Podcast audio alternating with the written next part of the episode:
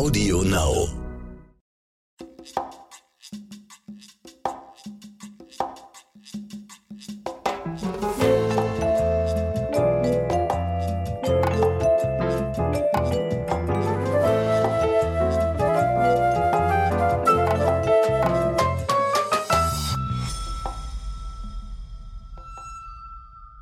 Herzlich willkommen zu einer neuen Folge Crime and the City.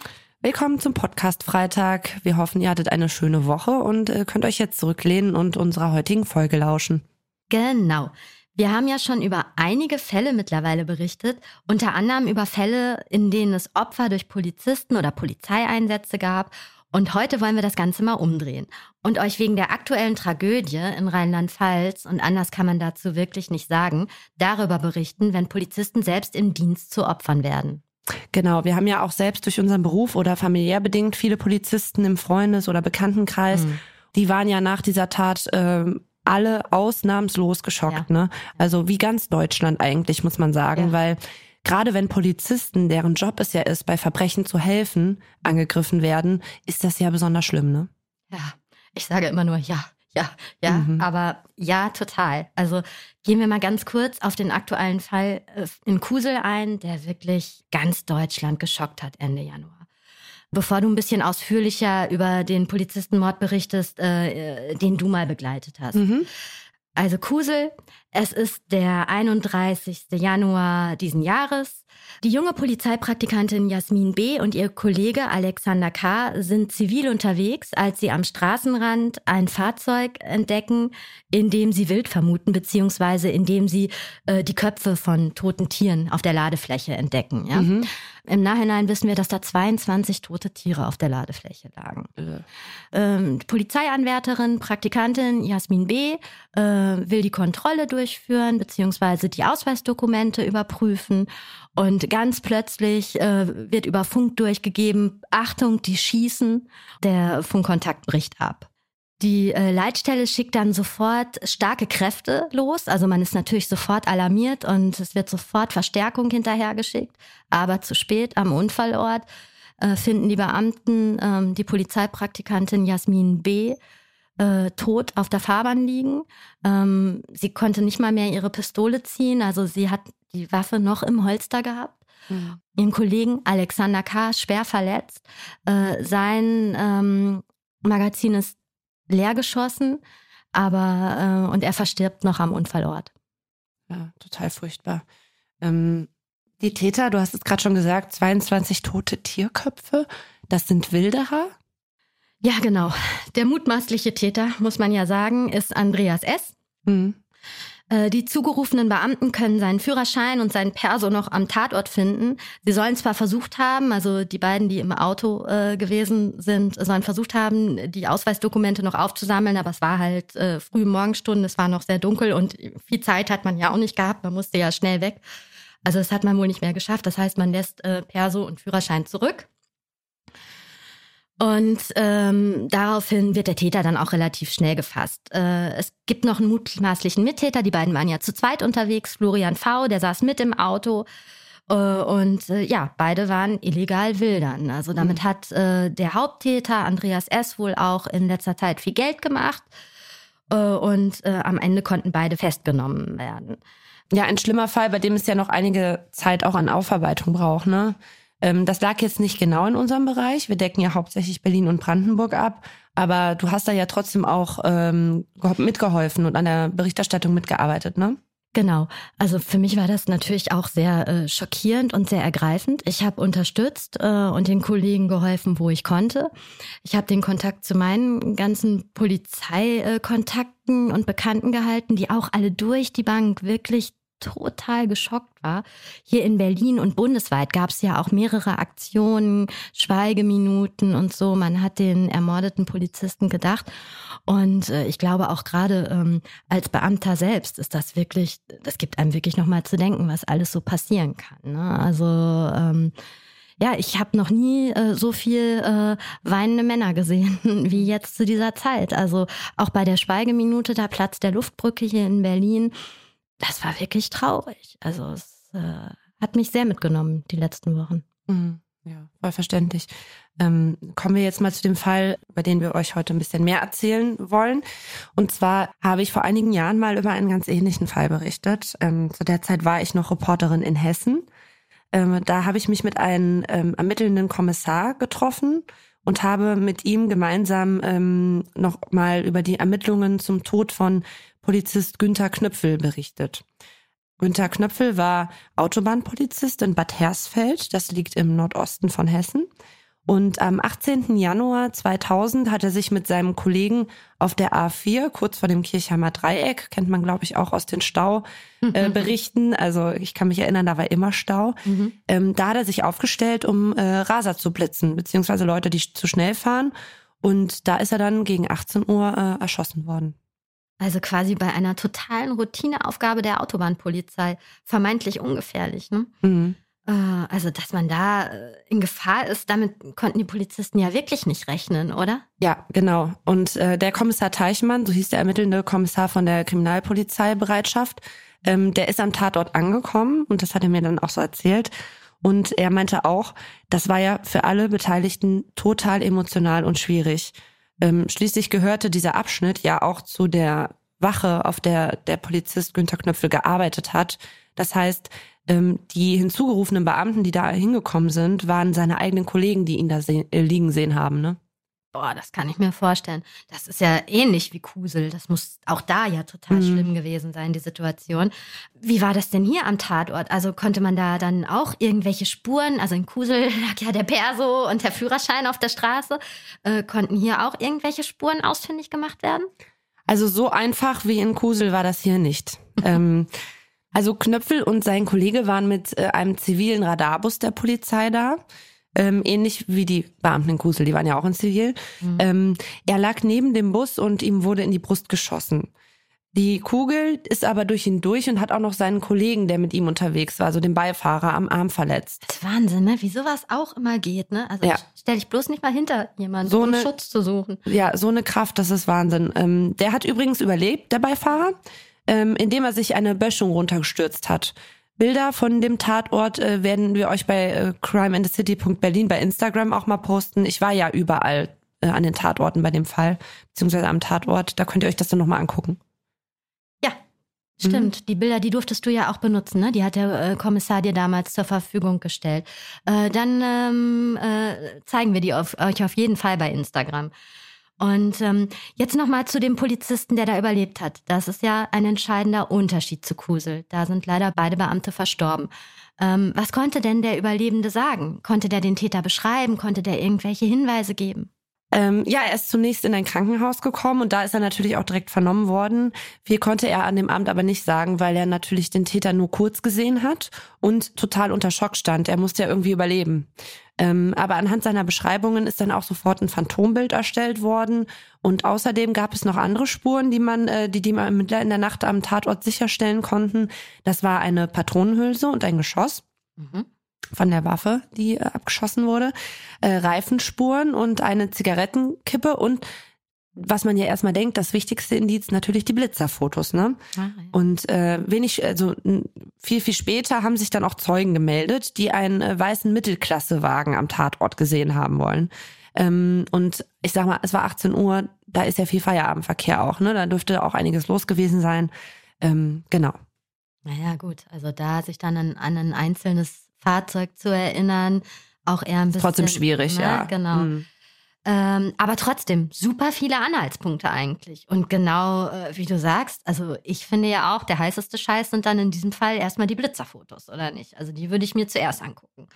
Es kann ja sein, ähm, auch wenn das äh, du oder ich nicht machen würden, aber dass wirklich jemand geblitzt wurde und gedacht hätte, äh, keine Ahnung, und dann zur Waffe greift. Also ist ja jetzt erstmal das Naheliegendste, auch wenn es total irre ist. Ne? Mhm. Naja, wegen einem Blitzerknöllchen Polizeibeamten umbringen ist, äh, wie du gerade sagtest, ja. schon sehr irre. Aber natürlich haben die ermittelnden Beamten alle Spuren verfolgt und äh, auch die Blitzerfotos. Aber tatsächlich konnten sie darauf weder den Wagen noch eine Person, die dem Phantombild ähnelt, erkennen. Also das mhm. war nicht die heiße Spur. Okay. Aber dann ist ja vom Motiv wieder alles offen gewesen, oder? Also wenn es doch kein, auch wenn es noch so irre, doch kein geblitzter Rächer ist. Äh, wo ist dann der Täter zu suchen? Mhm. Ja, also wie du gerade schon sagtest, ist es vom Motiv her wieder alles offen gewesen. Die heiße Spur kam eigentlich durch die Patronenhülse und das Geschoss, das am Tatort gefunden wurde. Das war zum Beispiel für mich persönlich dann auch ein sehr, sehr spannender Dreh. Die beiden Beweisstücke wurden nämlich in die Ballistik zum BKA in Wiesbaden geschickt und äh, da untersucht. Da sitzen die Profis, ne? Genau, da sitzen die Profis. Das war, ähm, da werde ich euch auch mal ein Video posten. Da habe ich nämlich noch ein Video gemacht. Ähm, und wir haben dann da auch gedreht und konnten uns die Originalhülse und Patrone unter dem Mikroskop wow. anschauen. Von dem Fall, so nah kommt man natürlich auch nicht immer ran, ne? Nee, ihr glaubt das jetzt nicht. Vielleicht lacht ihr jetzt über uns, aber sowas ist immer schon ganz besonders, wenn man so Original ähm, Beweismittel und Indizien in der Hand hält, ne? Oder sich anschauen darf. Ja, genau. Und äh, jede Waffe hat äh, so kleine Rillen und Abnutzungserscheinungen. Mhm. Das heißt, immer wenn sie abgeschossen wird, hinterlässt sie, ich fühle mich gerade wie Marc Benecke, immer wenn sie abgeschossen wird, hinterlässt sie einzigartige Spuren auf der Hülse, so dass man am Ende eigentlich ganz gut zuordnen kann, aus welcher Waffe die Hülse abgeschossen wurde. Ganz kurz, das mhm. heißt, jede Waffe hat einen Fingerabdruck. Genau, richtig, genau. Sehr schön gesagt. ähm, Im Jahr 2000 war das ähm, auch noch so, da und das hat mir der Ballistiker, der an dem Fall gearbeitet hat, dann erzählt, den habe ich nämlich auch noch getroffen, ähm, dass man alles per Hand abgleichen musste. Also es gab jetzt nicht ein Computersystem, wie es wahrscheinlich heute der Fall ist, wo man einfach die ähm, Daten eingeben kann und dann rechnet das irgendein Algorithmus aus, mhm. sondern die mussten wirklich mit Mikroskop und dann die jede kleine Rille vergleichen mit anderen Rillen, die sie da als Vergleichsmodell hatten. Ne? Also steckte noch in den Anfängen. Hm. Das hört sich aber nach einer Menge Fleißarbeit an, ne? Das kann dauern, oder? Ja, also super schnell ging das nicht. Wobei ich denke, dass ein Polizistenmord da auch vorrangig behandelt wird. Ne? Es sind ja, es sind ja alles Kollegen sozusagen. Klar. Und äh, der mit, ermittelnde Kommissar Teichmann hat sich dann während der Auswertung äh, nochmal mit dem verletzten Kollegen getroffen, dem einzigen Zeugen der Tat. Und der hat ihm erzählt, dass der Täter eine Autopanne vorgetäuscht hat. Und als die beiden ihm helfen wollten, fiel dann der Schuss. Oh Gott. Also total perfide. Ja, wirklich. Ähm, auch wieder der Hinterhalt, ne? Also ja, absoluter Hinterhalt. Und dann kam auch das Ergebnis aus der Ballistik und äh, da konnte man schon mal sagen, es handelt sich um eine Cessna 85. Okay, also äh, man kann äh, bekommt dann äh, relativ also man bekommt dann Infos äh, quasi und äh, kann dann auch schauen, ob diese Waffe schon mal benutzt wurde? Ja, das kann man auch schauen. Die Waffe stimmte nämlich mit einer Tat aus Halle an der Saale überein. Mhm. Da wurde mit der gleichen Waffe auf den Besitzer einer Eissporthalle geschossen. Und das war circa ein Jahr davor und die Tat konnte nie richtig aufgeklärt werden. Das heißt, ähm, die Ermittler mussten, um den Fall zu lösen, erstmal nach Halle fahren und da den alten Fall lösen und nochmal aufrollen. Ja, spannend. Ja, wäre jetzt, wär jetzt schön gewesen, wenn man schon sagen hätte können, ah, damals in Halle, das war ja der und der, fahrt mal dahin. Aber so war es eben nicht. Äh, man musste dann da neu ansetzen. Ne? Und äh, was war äh, da in Halle dann genau passiert? Also war das eine komplizierte Geschichte oder erzähl mal? Ja, mehr oder weniger. Also ich sag mal so, kleiner Spoiler, sie konnten den Fall lösen. ähm, und zwar war es nämlich so, der äh, Besitzer dieser Eissporthalle, der hatte Probleme mit einem Mieter. Und dieser Mieter kam aus dem Rotlichtmilieu. Den haben sie dann auch aufgesucht und ähm, sich den mal angeschaut, passte aber äußerlich nicht zum Phantombild. Ähm, aber wir kennen das ja auch, wie das in diesem Milieu so ist. Gibt es einige Bodyguards, die die Drecksarbeit für die Leute machen. Und einer davon, Michael D. Drecksarbeiter, wie wir sie nennen. Drecksarbeiter. naja, ist auch nicht nett, aber äh, ja. ich glaube, jeder weiß, was wir meinen. Ja. Äh, einer davon hieß Michael D. Übrigens stimmte der auch mit dem Phantombild nicht überein. Mhm. Aber den haben sie auch befragt. Und der hat dann auch ähm, letztendlich nach einigen Stunden der Befragung ist der auch eingeknickt und hat dann zugegeben, ähm, in dem Fall in Halle geschossen zu haben. Mhm. Ähm, und hat auch noch erzählt, woher er die Waffe hat. Ich meine, man muss sich das ja auch mal vorstellen, der Druck auf ihn war ja auch nicht gerade gering. Ne? Genau. Er hatte die Tatwaffe, das heißt, ähm, die haben den ganz schön Feuer unterm Arsch gemacht, von wegen, du hast da in, in Polizistenmord begangen. Ne? Also hat er gesagt, okay, ich gestehe die Tat in Halle, ich habe die aber gekauft, äh, die Waffe. Und zwar ähm, hat er die gekauft in einer Rotlichtbar von einem Mann namens Lothar, der einen Nissan fährt und das äh, war ja dann auch eine heiße Spur. Aber schöne Parameter. Ein Mann namens Lothar, der Nissan fährt. Ne? Okay, also kein Nachnamen. Mhm. Und äh, weil Ausweise ich mein, zeigt man sich in so Rotlichtbars bei Waffenkäufen, glaube ich nicht. Auch nicht unbedingt, genau. Und äh, Lothars, die Nissan, Nissans fahren, äh, sind jetzt deutschlandweit wahrscheinlich auch äh, einige. Also ist Michael auch nicht Müller. so selten. Ja, ja genau. Mhm. Aber, äh, aber genau wie du sagst, ne, man kann sich auch wirklich vorstellen, wie dieser Rotlichtgröße dann da äh, der Popo auf Grundeis ging. Ne? Also Polizistenmord äh, nimmt nie jemand nee. gerne noch mit auf die Kappe und dann packt man lieber aus. Ne? Okay. Ja, genau. Ich bin im Bilde. Ja, ähm, allerdings, und da setzte sich auch das Puzzle dann zusammen, mhm. hat man in der Jackentasche von äh, Günther Knüpfel mhm. ähm, noch einen Testfilm gefunden. Den hatte man vorher übersehen. Ähm, und da waren Blitzerfotos drauf, die gemacht wurden, um die Anlage zu testen. Also quasi Probefotos, ob der äh, Blitzer funktioniert. Und bingo, ein grauer Nissan. Quatsch. Also da mehrere Sachen, ne? Alleine, dass so ein Testfilm in der Jackentasche übersehen wird. Ja. Mm. Und äh, der, also Spoiler, der graue Nissan gehörte dann Lothar? Ja, natürlich. Der gehörte besagtem Lothar. Ähm, und das war ja, das ist ja dann, ich glaube, ich, diesen Moment als Ermittler, den du dann hast, dieses ein Puzzle, das andere und alles ergibt auf einmal Sinn, kriegst einen Anruf, okay, wir haben hier noch einen Testfilm gefunden. Ich glaube, das ist auch ein krasses Gefühl. Aber anhand des Kennzeichens konnten sie ihn dann auch ausfindig machen. Äh, der Täter, ich, ich nenne ihn nur Lothar, ähm, wohnt in Halle und hat in Frankfurt als Busfahrer gearbeitet. Er wohnte in Halle und hat in Frankfurt als Busfahrer gearbeitet. Mhm. Äh, Punktekonto in Flensburg bis zum Anschlag voll. Mhm. Auch seinen Führerschein musste er schon mal abgeben wegen einer Fahrerflucht.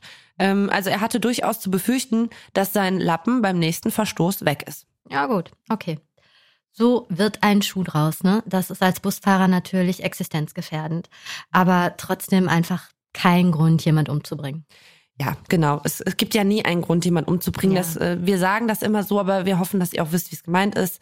Ähm, aber in, auch in diesem Fall, und ähm, das ist ja auch an allen Fällen, an denen wir arbeiten, so, muss man sich einfach mal die Lebensgeschichte beziehungsweise die Lebensumstände von Lothar genauer angucken was, und das möchte ich auch nochmal betonen, keine Entschuldigung ist, aber bei der Frage nach dem, warum jemand so etwas tut, dennoch eine Rolle spielt.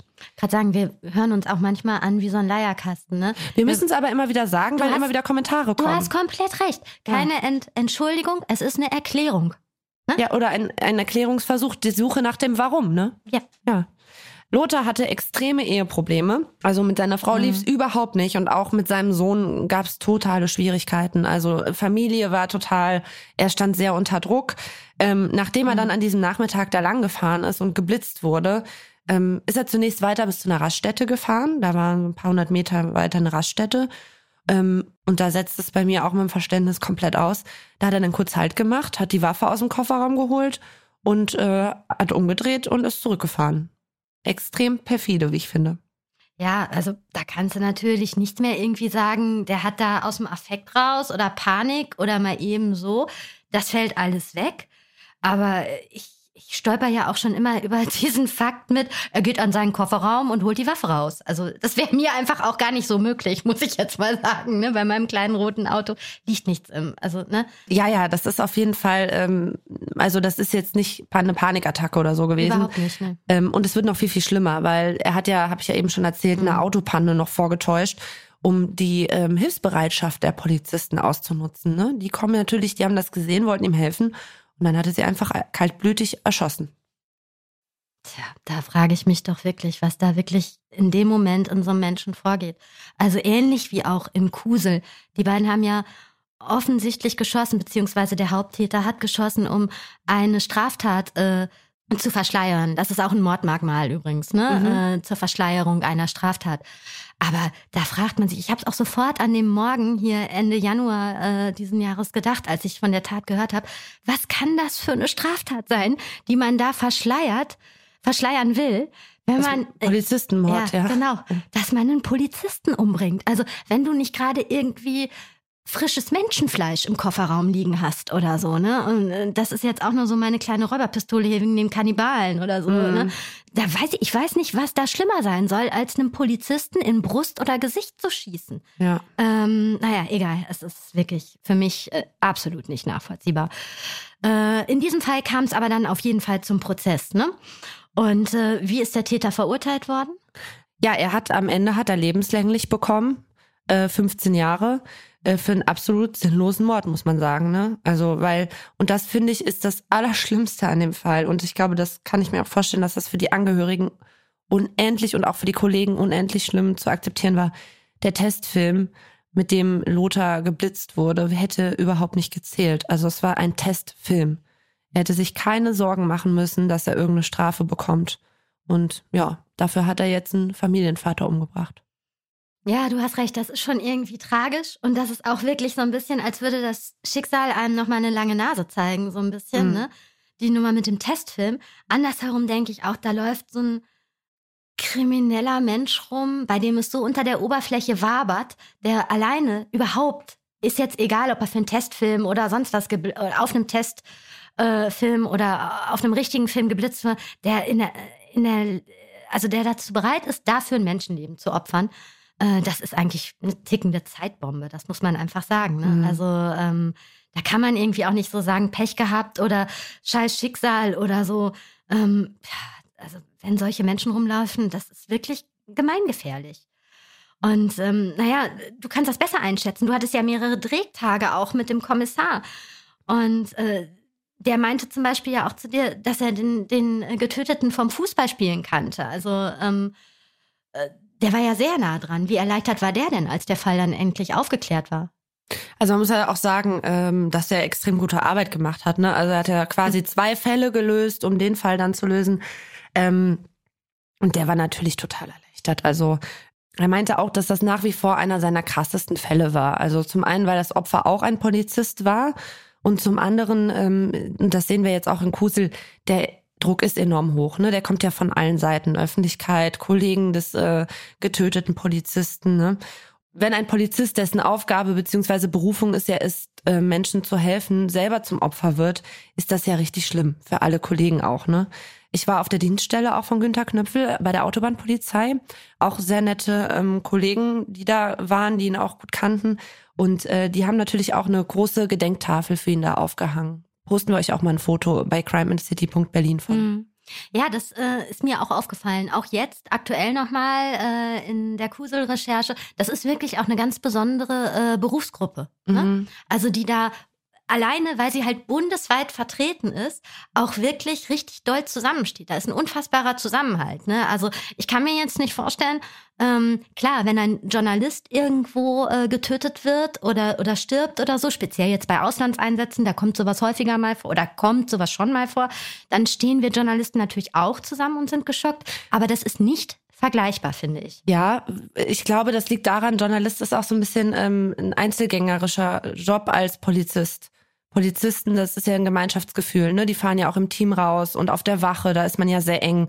Also äh, das ist in diesem Fall wirklich schon äh, besonders äh, schlimm und der, beson der Zusammenhalt ist besonders groß. Ähm, und mal was ganz anderes, äh, wenn ich zurückrechne und äh, hier so ich wieder mit meiner Prozessstrafenaffinität und so, wenn du sagst, er hat lebenslänglich gekriegt vor über 20 Jahren, dann ist er doch jetzt wieder frei, oder nicht?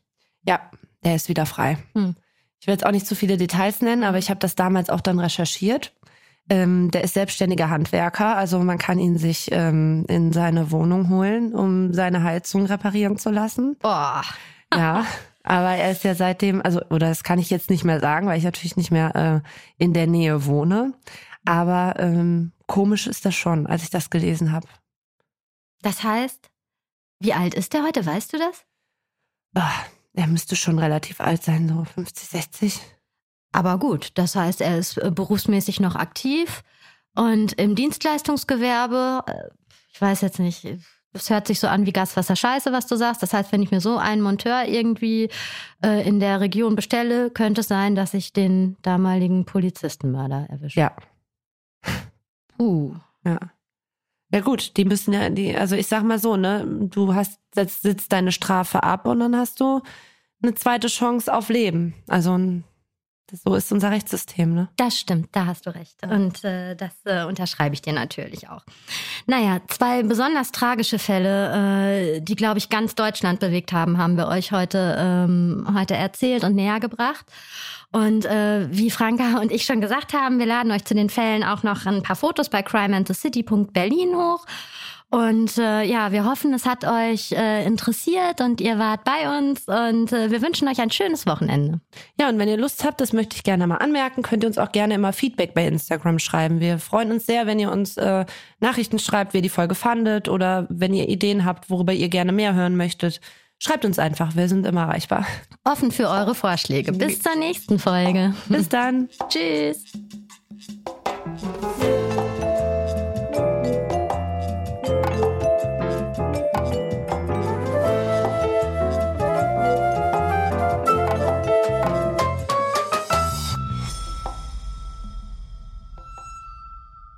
Ja, das war's jetzt mit Crime in the City für diese Woche. Damit ihr bis zur nächsten Woche gut überbrücken könnt, hört doch mal in diesen Podcast rein. Hallo, ich bin Silvana und ich mache den Gute Zeiten, Schlechte Zeiten Podcast. Den gibt's jeden Freitag immer nach der letzten GZSZ-Folge der Woche bei RTL. Und diesen Podcast bekommt ihr nur bei Audio Now. Immer ist mindestens ein Schauspieler der Serie zu Gast, worüber ich mich jedes Mal sehr freue. Wir sprechen dann über die Szenen der Woche, wie die Schauspieler selbst als Zuschauer die Geschichten empfinden. Wir reden über das, was hinter den Kulissen passiert, mit wem sie zum Beispiel in der Garderobe sind, was alles am Set echt und was nur Attrappe ist. Aber wir reden auch über Privates, also wie Sie zum Beispiel Text lernen, was Sie gern für Musik hören oder was Sie mögen und worüber Sie sich ärgern. Also so ganz alltägliche Dinge. Ich würde mich freuen, wenn ihr reinhört in den Podcast. Den findet ihr ganz einfach über die Suche in der App. Einfach GZSZ eingeben und dann wünsche ich euch viel Spaß. Audio Now.